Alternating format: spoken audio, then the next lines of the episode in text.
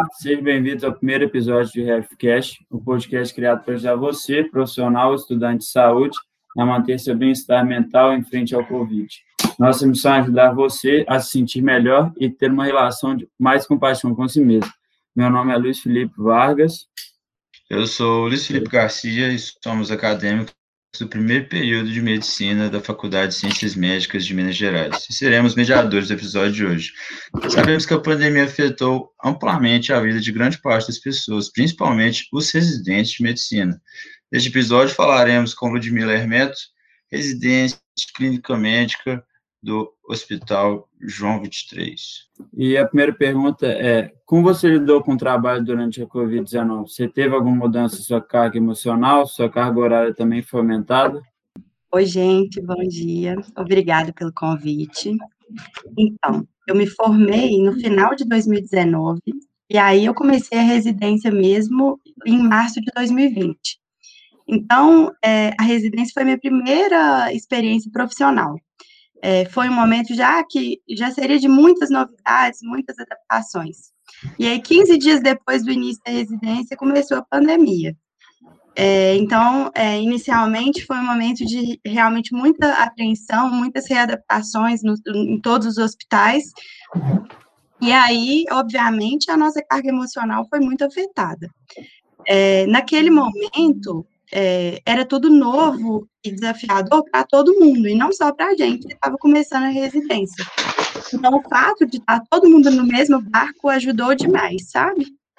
É, quanto à carga horária da residência, é, acredito que não foi afetada, né? A gente tem uma carga horária base de 60 horas semanais e a gente manteve mais ou menos isso. Algumas semanas é, um pouco menos, outras semanas um pouco mais, mas a média é isso mesmo.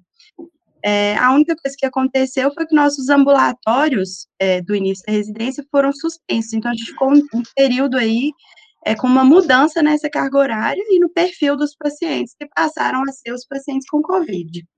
Certo, compreendo. Imagino como deve ter sido essa experiência e tudo muito novo. E te perguntar, quais hábitos que te ajudaram a garantir uma saúde mental e que você trouxe para sua vida por causa apenas dessa, apenas não, né, porque é uma situação muito importante, até hoje estamos vivendo isso, mas por causa da Covid-19. É, então, eu, eu acabou que mudei muito meus hábitos é, para garantir uma saúde mental. É, eu não estava fazendo muitas coisas por mim e praticando esse autocuidado também no final da faculdade.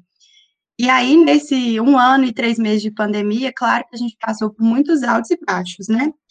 Então, nesse período, eu comecei a fazer terapia, foi muito importante para mim, não pretendo parar. É, tenho praticado meditação, ainda guiada, estou começando, mas está sendo bom. E outra coisa que eu tenho muito cuidado é de sempre praticar a higiene do sono, para ter uma noite de sono adequada, é, principalmente porque os dias são é, bastante pesados. E sempre que dá, tento é, colocar exercício físico na minha rotina. Então, basicamente isso. Ah, sim. E Entendi. Como que funciona? Como que funciona essa higiene do sono que você falou aí? Para os nossos ouvintes estarem é, tendo mais atenção com isso, eu imagino que o cuidado com o sono seja uma das principais, das principais coisas que afeta a, a rotina saudável das pessoas hoje em dia. Sim, uma coisa que eu tento sempre fazer é na parte da noite é, colocar um horário fixo para dormir. É claro que às vezes você tem plantão, não consegue adaptar, mas sempre que possível eu durmo em torno, no máximo 10 horas da noite. Então, ali, quando chega 9 horas, eu já começo a praticar um hábito assim, de ficar mais tranquila, às vezes colocar uma música mais relaxante, tomar um chá, é, e me preparando para dormir mesmo, para o meu corpo entrar, assim, entender que está na hora de, de relaxar, descansar e desligar. É, tento não ficar muito ansiosa, não ficar pensando é, é, no que vem no dia seguinte, já deixar tudo bem planejado para poder é, ter uma noite de sono boa. Isso é muito, muito bom para mim. Assim, eu tenho uma tendência mais ansiosa, isso me ajudou demais. E no dia seguinte, é claro que a disposição é outra. Ah, sim. E qual que você acha que foi a parte mais difícil na, no tratamento de um paciente com Covid?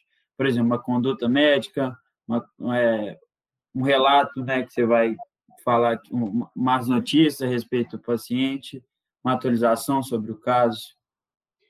É, assim, sem dúvidas, o tratamento do paciente com Covid, o manejo todo, tem muitos desafios, né?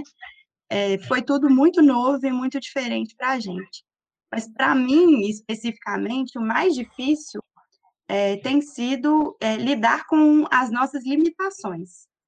É, a gente sabe que a Covid é uma doença nova, que não tem um tratamento 100% eficaz, e que a mortalidade, principalmente em casos muito graves, é elevada, né? Então, às vezes a gente se depara com situações em que, apesar de todos os esforços que a gente tenha e faça, o paciente tem um desfecho desfavorável. E aí isso gera uma frustração, inevitavelmente, isso gera uma tristeza, e a gente tem direito de ter esses sentimentos, né? Principalmente nesse momento aí é, de, que a pandemia afetou o mundo todo. É, mas a gente não pode deixar esse, esse sentimento tomar conta, e a gente tem que tentar lembrar também que é, a gente tem muitos pontos positivos, a gente consegue ajudar muito, mas sem dúvidas, para mim, esse é o momento mais difícil. E uma outra parte, assim, que foi necessário muita adaptação e que foi difícil é a questão da notícia mesmo, que até vocês é, perguntaram aí. É, a gente sempre teve o hábito de dar notícias pessoalmente, né?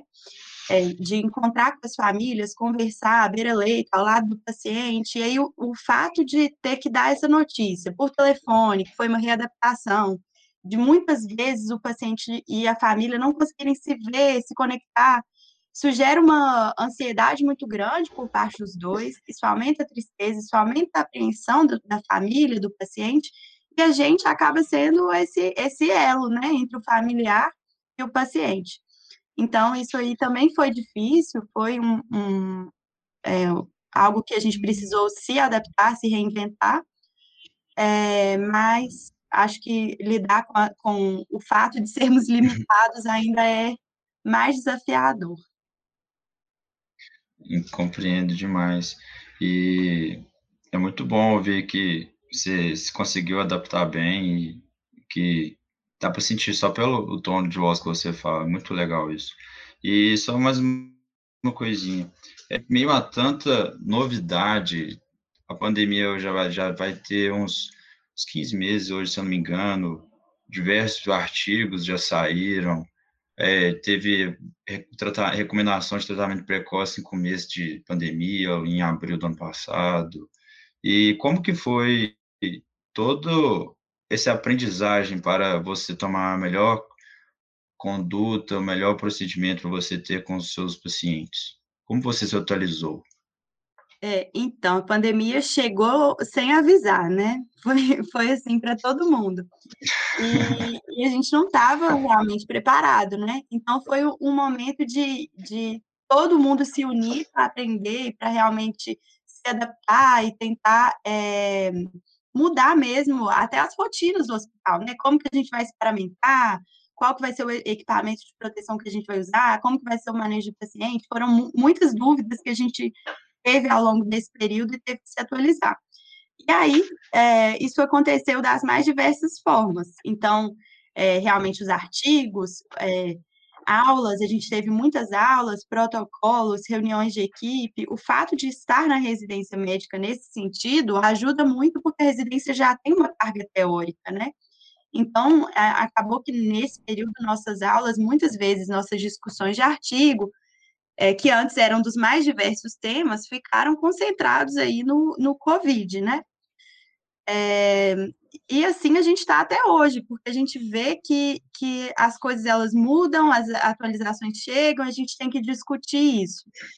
É, a internet ajuda demais, os grupos de WhatsApp ajudam demais, sempre que sai um artigo novo, acaba que a gente manda um para o outro nos grupos, isso ajuda muito, né, as nossas discussões. E, e, é um processo contínuo, assim, que realmente até hoje é, a gente tem que se atualizar. E nesse meio tempo surgiram muitas é, notícias falsas, então a gente tem que ter esse cuidado também de estar sempre procurando as fontes é, mais adequadas, é, discutir mesmo as condutas, para não sair é, fazendo alguma coisa só de boca que, o, que outra pessoa falou, porque a gente vê é, muitas coisas bizarras acontecendo aí, né? É, então, as discussões uhum. da equipe, a preceptoria, ajudam a gente demais, dão esse suporte aí para a gente. Ah, que ótimo, que uhum. ótimo. Você quer fazer algum relato específico, algum, alguma, algum dia da pandemia que te marcou muito, um dia de completa exaustão, assim, que até hoje você marca e que vai marcar a sua carreira profissional daqui para frente? Eu acho que, assim, é, não um relato é, específico, mas o que a pandemia tem mais me, me mostrado é, assim, o lado humano, sabe? É que muitas vezes é, o que a pessoa precisa é que a gente esteja lá como médico, mas também como ser humano, né? Ter, ter um olhar de empatia para os pacientes, pensar que a família deles está em casa sofrendo e você que está ali para ajudar, então tentar ter esse elo de carinho mesmo, de, de cuidado, que é a essência da, da, nossa profissão, né? Então, isso eu acho que é uma coisa que, que a pandemia é, reforça muito dentro da gente, da nossa importância é como ser humano mesmo, de olhar para o outro como outro ser humano, resgatar essa questão da empatia, sabe? É, e aí, a outra coisa que eu queria falar também do nosso papel aí na sociedade em disseminar informações que sejam é, verdadeiras, que sejam é, baseadas em ciência, que a gente tem visto aí que é, muitas pessoas de todas as áreas começaram a falar é, e é, disseminar informações por WhatsApp nesse, nesse, período da pandemia, e muitas vezes é, correntes totalmente sem sentidos, e acho que a gente tem esse papel, assim, cada um, vocês como acadêmicos, nós como médicos, todos os profissionais de saúde, de tentar ajudar os nossos amigos, os nossos familiares a é, seguir as recomendações corretas, a não acreditar em notícias falsas, a acreditar no poder da vacina.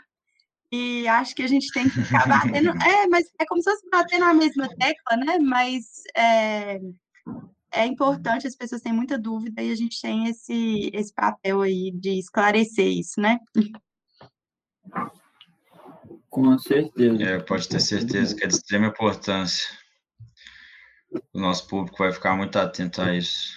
Ainda mais depois desse episódio, com uma pessoa tão importante ressaltando isso.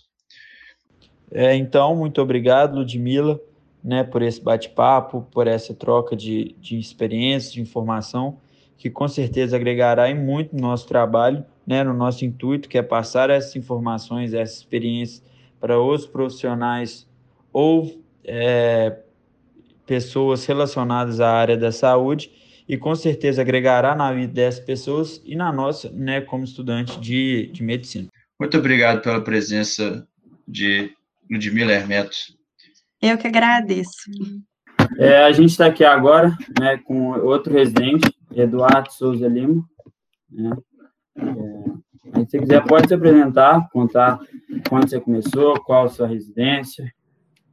Boa noite, meu nome é Eduardo, sou aí um de clínica médica do, do Mater Day. Comecei esse ano, em março, e fui convidado né, para a gente poder conversar um pouquinho, falar um pouquinho dessa pandemia, né, sobre como é que está sendo a residência,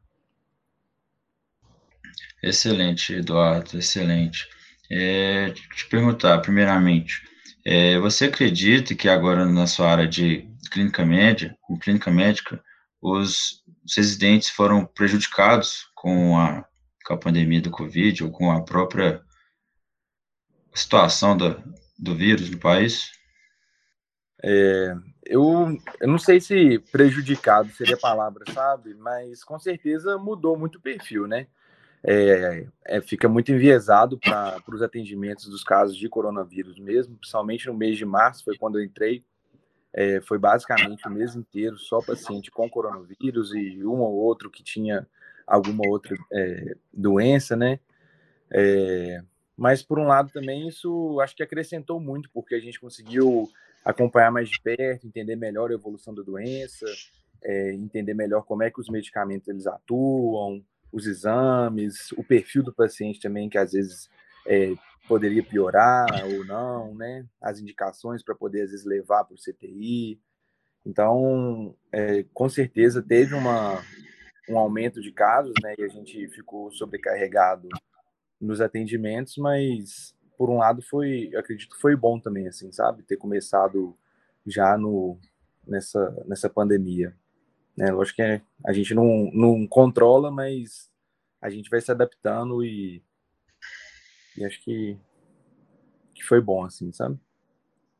Em, em questão dos atendimentos. Beleza. E você acredita que teve algum ponto positivo, né, para sua formação como médico e ou algum ponto negativo? Acho que o ponto negativo seria mais sobre essa sobrecarga mesmo que a gente fica, ainda mais que a gente entra mais cru na residência e a gente já tem um volume muito grande de, de pacientes para poder atender. Mas o ponto positivo é que a gente pega no tranco mais rápido, assim, né?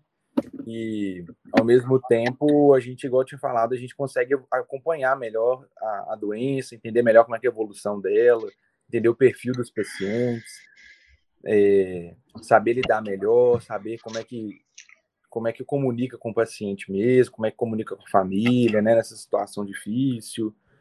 É, então, existem pontos positivos academicamente falando, né, e, pra, e como médico também, e pontos negativos que a gente fica mais realmente enviesado, sobrecarregado com o número de atendimentos.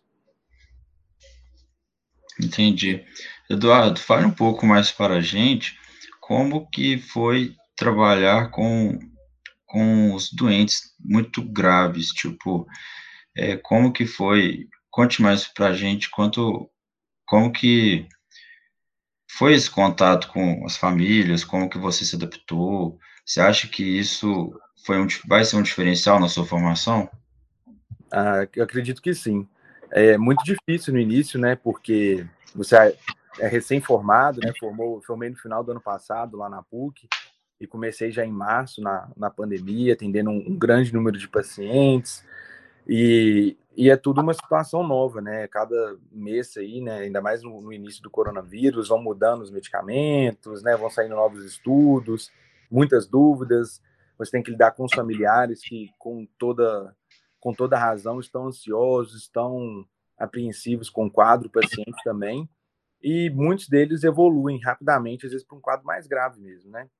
É, você tem que saber quando que tem que descer para o CDI, quando você já tem que mudar, né? Colocar o paciente numa máscara facial, com reservatório.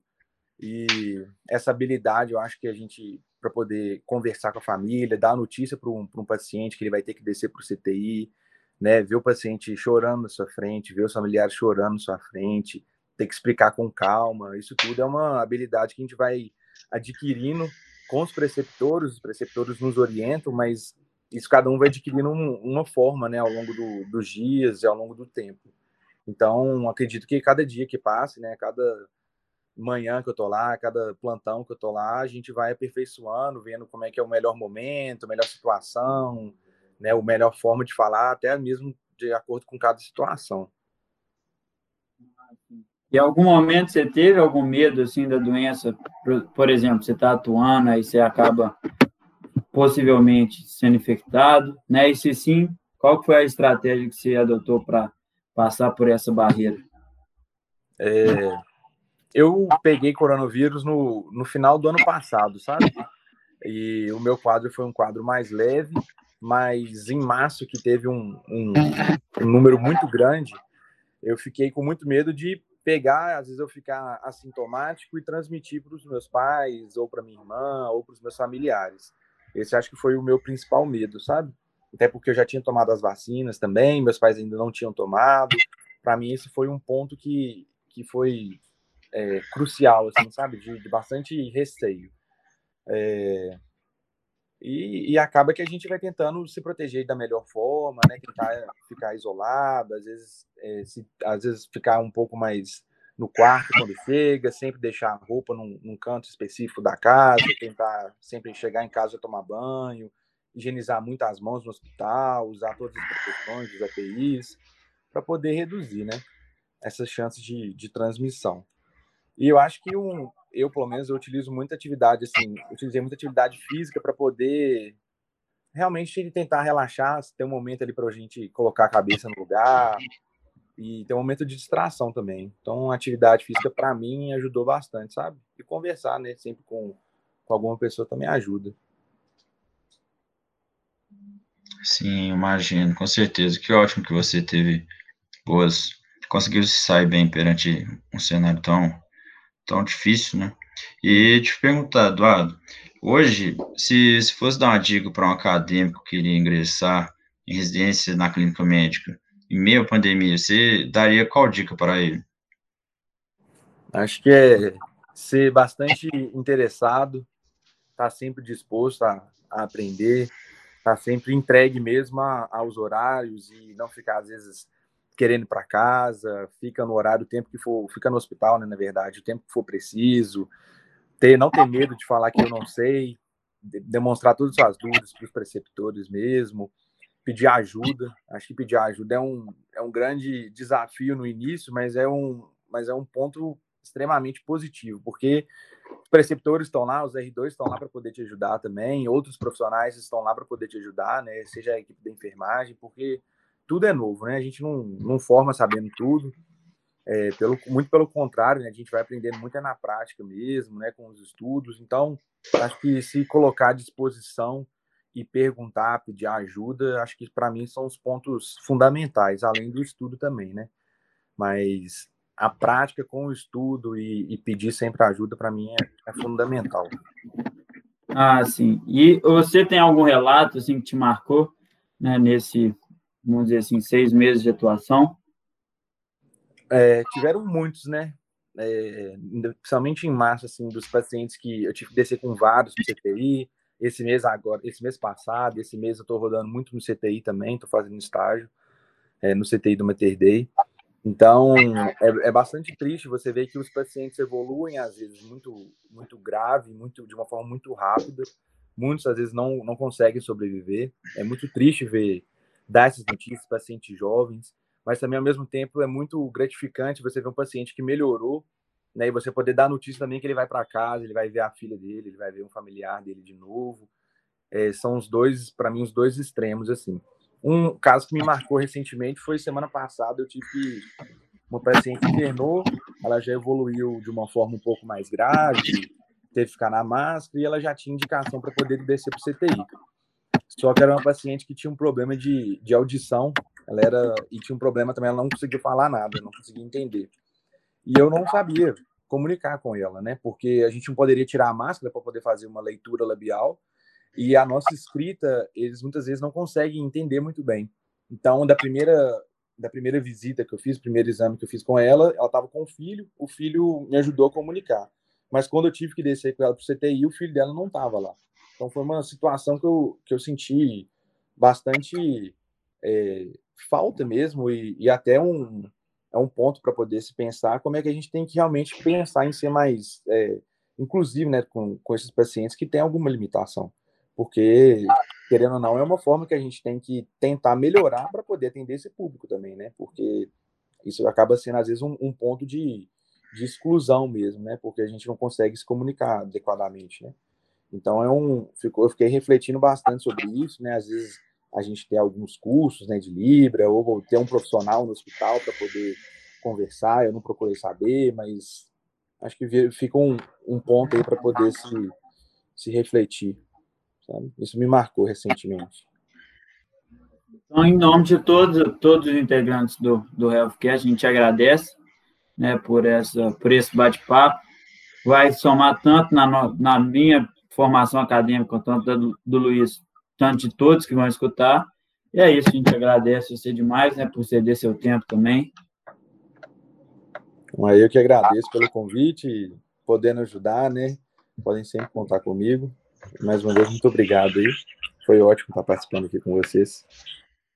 É, muito obrigado por estarem conosco em mais um episódio do Healthcast. Esperamos que vocês tenham aproveitado o nosso encontro de hoje e lembre-se, também estamos no Instagram, arroba healthcast_pfc, onde postamos conteúdo semanal mental e bem-estar.